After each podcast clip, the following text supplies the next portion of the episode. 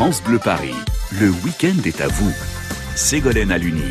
Il est 10h05, merci de suivre France Bleu Paris ce matin pour accompagner votre début de journée. Un début de journée qui commence par une belle balade. Nous allons sous les pavés de Paris tout de suite avec notre invité Dominique Vibrac, historien du dimanche, historien du jour. Bonjour Dominique. Bonjour Ségolène. Rapprochez-vous du micro, n'ayez pas peur. Je me rapproche. Vous êtes guide à l'association Sous les pavés Notamment, qui oui. propose des visites guidées insolites au cœur de la capitale. Euh, malgré le contexte sanitaire, d'ailleurs, vous organisez toujours des, des visites en ce moment? Oui, quelques-unes. Euh, alors évidemment, avec des précautions extrêmes, c'est-à-dire masqué, je suis même masqué pour parler, et avec un nombre limité à 10 personnes. Ouais. Alors aujourd'hui, la visite se fait à travers la vie de celle qu'on surnommait la môme, celle qui va Tout servir de guide à notre visite. C'est Edith Piaf, Dominique. Oui, qui s'est éteinte il y a exactement 57 ans, Ouais. et d'ailleurs sur le compte de laquelle circulent de plus en plus de nouvelles révélations, informations, Ah. supputations, notamment d'un amour saphique qu'elle aurait entretenu avec Marlène Dietrich. Ouh là là, on, va sait détailler qu'il y tout avait ça. ah, détailler c'est très difficile, on ne sait pas exactement de Mm. quoi il retourne, vous savez. Mm. Et s'agit-il simplement d'une amitié, davantage, on ne saura probablement jamais. Ouais, Et faut-il va- d'ailleurs tellement nommer les choses? C'est une autre question. C'est une En autre tout cas, il y avait un question. lien très fort entre elles. Voilà, c'est l'occasion de retraverser Paris en tous les cas par le prisme d'une vie ô combien tumultueuse, loin d'être toujours en rose. Paris Histoire sur les traces d'Edith Piaf, juste après Aha, le groupe, hein, Aha, avec Take On Me. D'accord. Et c'est sur France Bleu C'est très Paris. loin d'Edith Piaf. ça, Oui, tout à bon. fait. oui.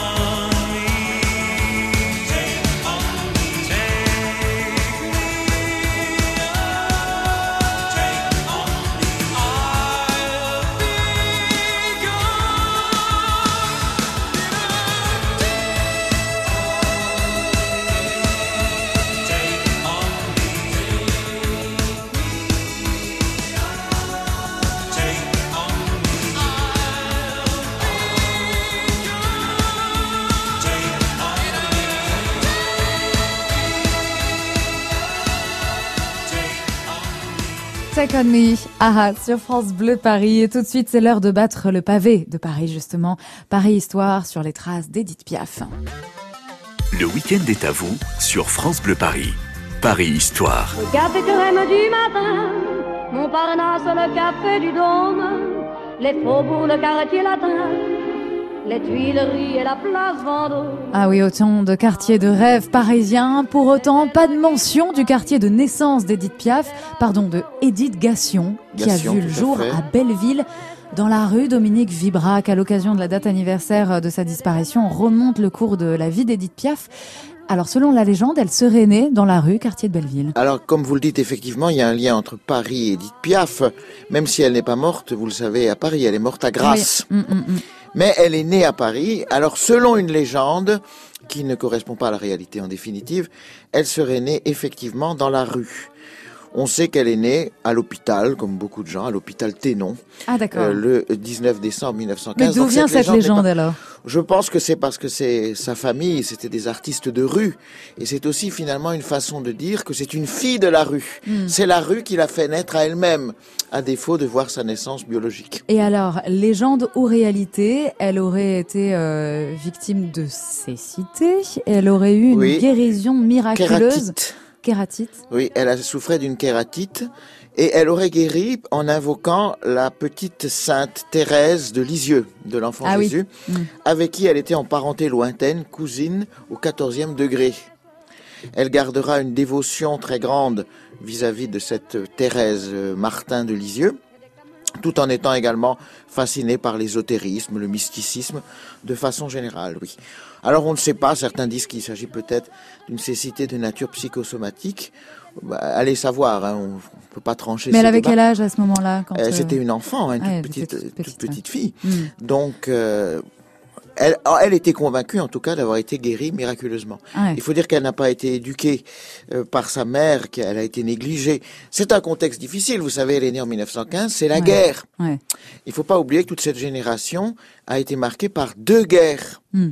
Nous, nous avons maintenant cette crise du virus qui nous accable. Et pour beaucoup, c'est la découverte d'un fait très important, c'est que les événements globaux importants de l'histoire nous conditionnent et quelquefois nous placent dans des épreuves terribles. Donc elle, elle a été Mais conditionnée. elle a connu, elle a connu évidemment des épreuves terribles. Elle va connaître la guerre où elle n'a pas été exemplaire dans la guerre de 39-45. Donc on laissera peut-être cette page. ah, ça c'est encore une autre histoire. C'est ouais. encore une autre histoire. je, je ne dis pas qu'elle se soit compromis, disons, de façon coupable, mais néanmoins, bon, elle a essayé, comme beaucoup d'artistes, si vous voulez, comme disait Sacha Guitry, elle a Ah. continué son métier. Et d'accord. donc ça lui est quelquefois un peu reproché aujourd'hui. Mais pour revenir à sa naissance, donc Belleville, c'est son quartier de naissance, 19 décembre 1915. Son père, artiste, euh, qui avait commencé comme contorsionniste d'ailleurs, un artiste d'un genre un peu spécial. Et puis sa mère surtout, chanteuse des rues. Donc Ah, ce talent vous savez pour de le chant, elle tient alors. ouais. voilà, n'est pas venu de rien.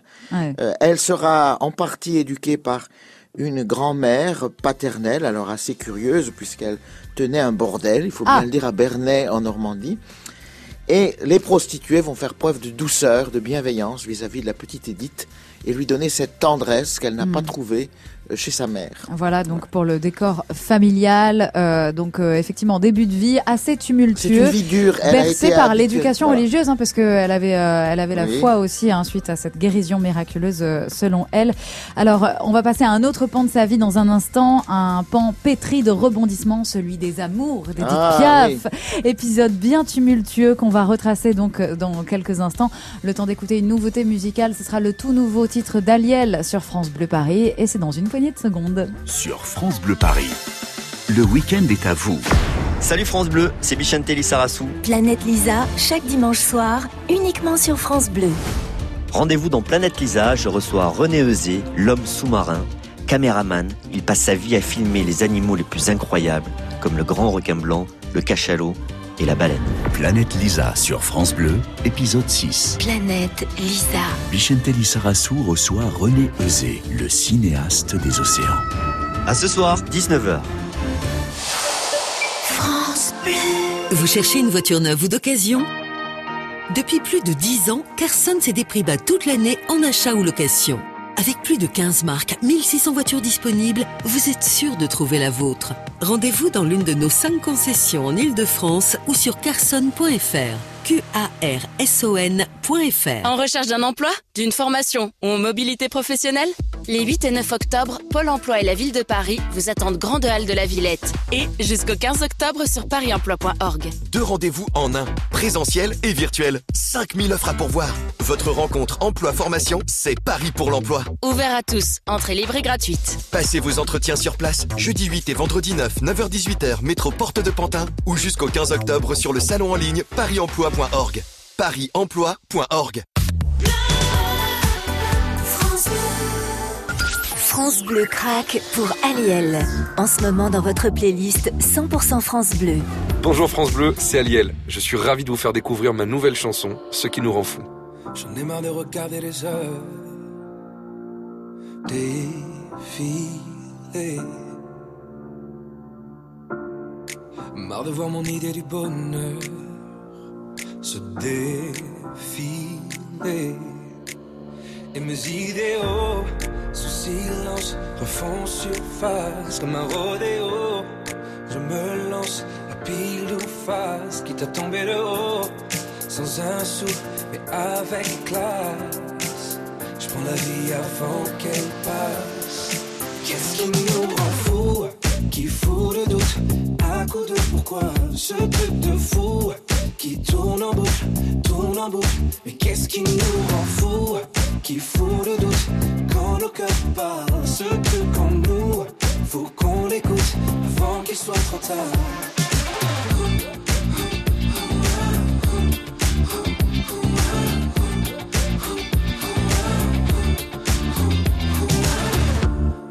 J'ai vu trop de gens sur mon parcours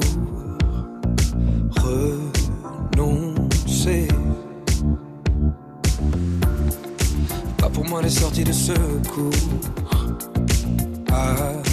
annoncées.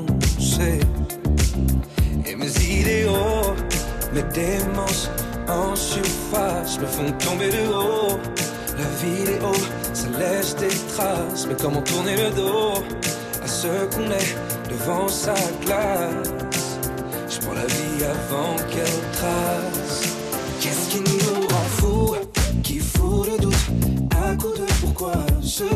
Fou qui tourne en boucle, tourne en boucle. Mais qu'est-ce qui nous rend fous, qui fout le doute quand nos cœurs parlent, ce truc en nous, faut qu'on l'écoute avant qu'il soit trop tard.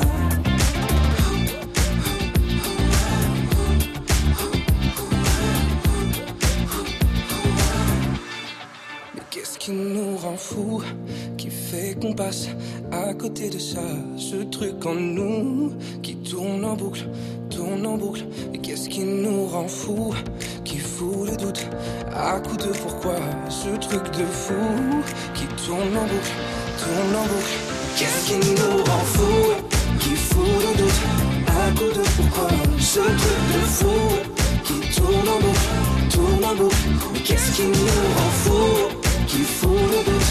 Quand le cœur parle Ce truc en nous, faut qu'on l'écoute avant qu'il soit trop tard Il s'est fait connaître euh, grâce à The Voice, Aliel sur France Bleu Paris. Ce qui nous rend fou, c'est une nouveauté et ça l'a rendu complètement folle. Notre invitée du jour, celle qu'on convoque aujourd'hui, c'est Edith Piaf à l'occasion de la date anniversaire de sa disparition. C'était la nuit du 10 octobre 1963. On remonte le temps à travers son histoire amoureuse. Vaste programme. Le week-end est à vous sur France Bleu Paris. Paris Histoire. Les amants de Paris couchent sur ma chanson. Ah, les amants d'Edith Piaf, surtout, on pourrait en faire une série télé. Hein. Ça pourrait rivaliser avec Ah les oui, feux de l'amour, je pense. N'est-ce pas, Dominique Ce Bibrac sou- ce serait même souhaitable parce que On part sur les traces d'Edith Piaf à travers sa vie parisienne. Et pour en venir à ses premières amours clandestines, il faut remonter aussi à ses débuts artistiques. Et là, on est au pied de la butte Montmartre, Dominique. Oui, au pied de la butte Montmartre, la butte Montmartre va connaître l'effervescence la plus grande, vous savez, dans, en- entre les après la Commune jusqu'en 1914. Mais encore par la suite, encore dans l'entre-deux-guerres, la butte Montmartre va rester malgré tout très vivante, encore que le quartier qui se développe le plus à Paris à l'époque, c'est Montparnasse. Ah oui On a dit tout à l'heure, oui. Oui. Vous savez, à Paris, Casanova disait que euh, Paris change tous les cinq ans. Et c'est un quartier très vivant à un moment donné va faire la place, céder la place à un quartier encore plus vivant. Ceci dit, Montmartre reste très vivant Elle va y vivre, elle va fréquenter les différents lieux, elle va se produire dans cette salle de spectacle qui s'est appelée par la suite le cabaret de Patachou, Ah, qui est un lieu des plus célèbres. C'est vraiment la salle de spectacle au sommet de la butte Montmartre. Puisque la plupart des salles de spectacle sont en fait au pied de la butte Montmartre, comme le, les cabarets, le Chat Noir, euh, le Moulin Rouge. Là, nous sommes au sommet de la butte Montmartre. Alors, il y a des spectacles, j'allais dire presque d'un goût douteux. Par exemple, le Pétomane, le fameux Joseph Pujol, qui avait énormément de succès à la fin du 19e. Mais il y a également des chanteurs qui se lancent, dont Edith Piaf et un certain nombre d'autres qu'elle va promouvoir, valoriser elle avait une vocation de mentor d'un certain côté. Donc il y a une certaine bienveillance qu'elle pouvait manifester, mais qui était toujours un peu à double tranchant, Ouais. notamment avec Charles Aznavour. Vous savez qu'elle a lancé Charles Aznavour. Elle lui a dit, il faut que tu te fasses opérer de ton nez, parce que ton nez est très vilain. C'est ridicule, oui, absolument, d'une corde vocale aussi. Euh, donc, elle l'a poussé, elle a, elle a su bien le conseiller. Il a eu des, des débuts très laborieux, très difficiles. Il a d'abord été sifflé, on disait, il sait pas chanter, il avale le micro, enfin bon. Et, mais en même temps, elle le contrôlait, c'est-à-dire, vous voyez, il y a un aspect, on dirait aujourd'hui, un peu pervers chez elle. c'était son protégé. Oui, ils sont protégés, mais elle établissait une sorte de lien de suggestion affectif Hmm. et se permettait de l'humilier à certains moments. Ils ont été amants façon- Non, Pas du je tout, pense pas. non. En revanche, elle a eu énormément d'amants. Ouais. Euh, et le premier grand amour, alors c'est dans les années 30, c'est un certain Louis Dupont qui va lui donner une fille, une petite Marcelle, Ah, qui va oui. naître en 1933. Rendez-vous compte, elle a 18 ans. Et elle n'a pas d'argent du tout, donc elle avoue, elle a dû se prostituer pour pouvoir euh, faire survivre sa petite fille. Qu'elle a gardé Qui avec va elle. mourir, hein, alors qu'elle va garder pendant deux ans, et qui va mourir euh, à l'hôpital Necker euh, en Mm. 1935. Et pour payer l'enterrement, elle a encore dû faire des passes. C'est quand même très terrible, ça, cette misère connue.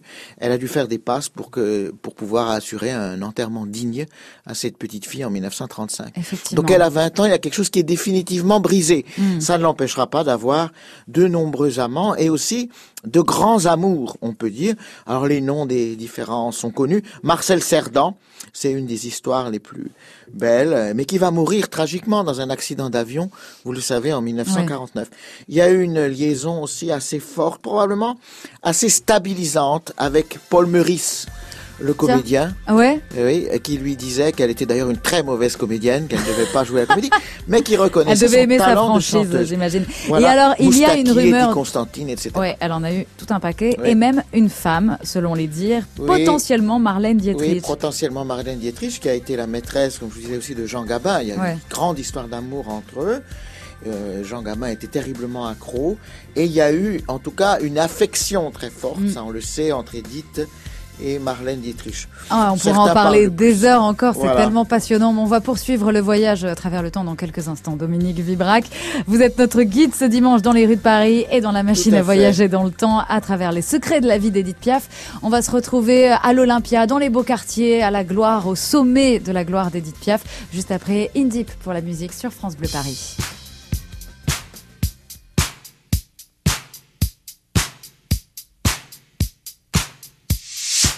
We'll be right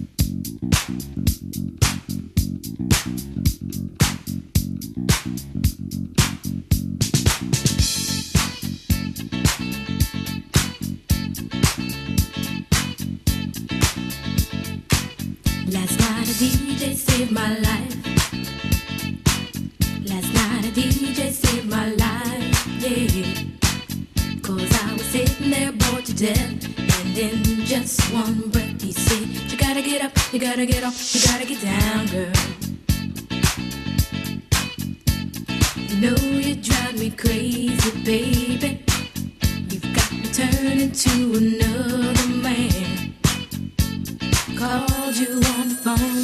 No one's home.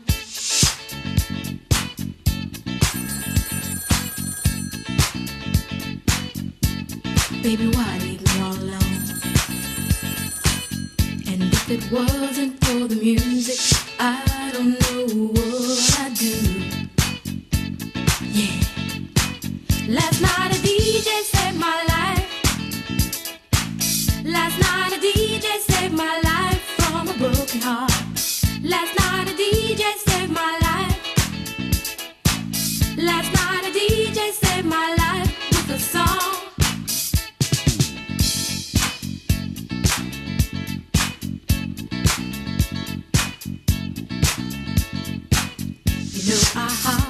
my car. Didn't get very far, no. Before I had you on my mind, why be so unkind?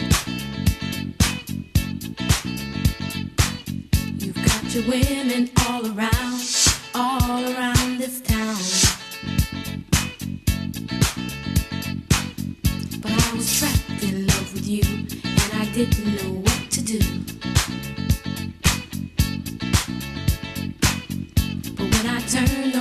radio, I found out all I needed to know. Check it out. Last night a DJ saved my life. Last night a DJ saved my life from a broken heart. Last night a DJ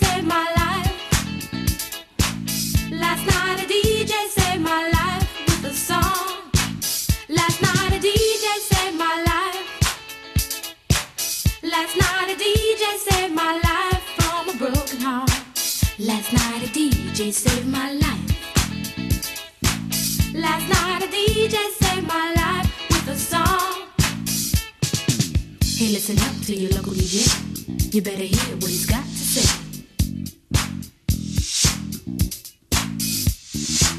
It's not a problem that I can't fix. Cause I can do it in the mix. And if your man gives you trouble just to move out on the double and you don't let it trouble your brain, cause away goes trouble down the drain. Said away goes trouble down the drain.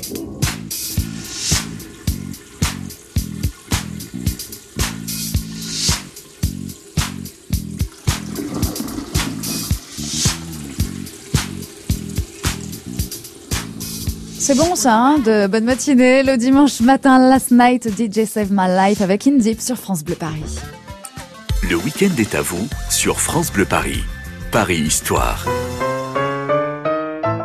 Paris à travers la vie d'Edith Piaf qui a disparu la nuit du 10 octobre 1963. Et c'est un hommage que nous lui rendons ce matin, le temps d'une balade avec Dominique Vibrac, guide à l'association Sous les pavés. Alors Dominique, pour conclure ce voyage, retour sur l'épisode de sa gloire. Edith Piaf est au sommet de sa carrière, c'est au début des années 60, notamment avec une série de concerts à l'Olympia. Voilà, à partir de 1955, c'est l'apothéose de l'Olympia. Elle a sauvé l'Olympia du reste, Mm. qui avait des difficultés financières considérables. L'Olympia de l'époque, c'est, vous le savez, Bruno Cocatrix, Oui. qui est oublié aujourd'hui, mais qui à l'époque a été un monsieur... L'Olympia a toujours son nom, c'est l'Olympia sûr, Cocatrix. Qui s'appelle Bruno Cocatrix, qui est un monsieur presque de la génération d'Edith Piaf, quelques années de plus. Il faisait plus âgé, mais à l'époque, les messieurs de 40 ans faisaient comme aujourd'hui les gens de 60. Alors, il y a un épisode tragicomique, si vous voulez, euh, quand lorsqu'Edith Piaf mourra, vous savez, elle sera enterrée au Père Lachaise, Oui. sous le nom d'Edith Gassion.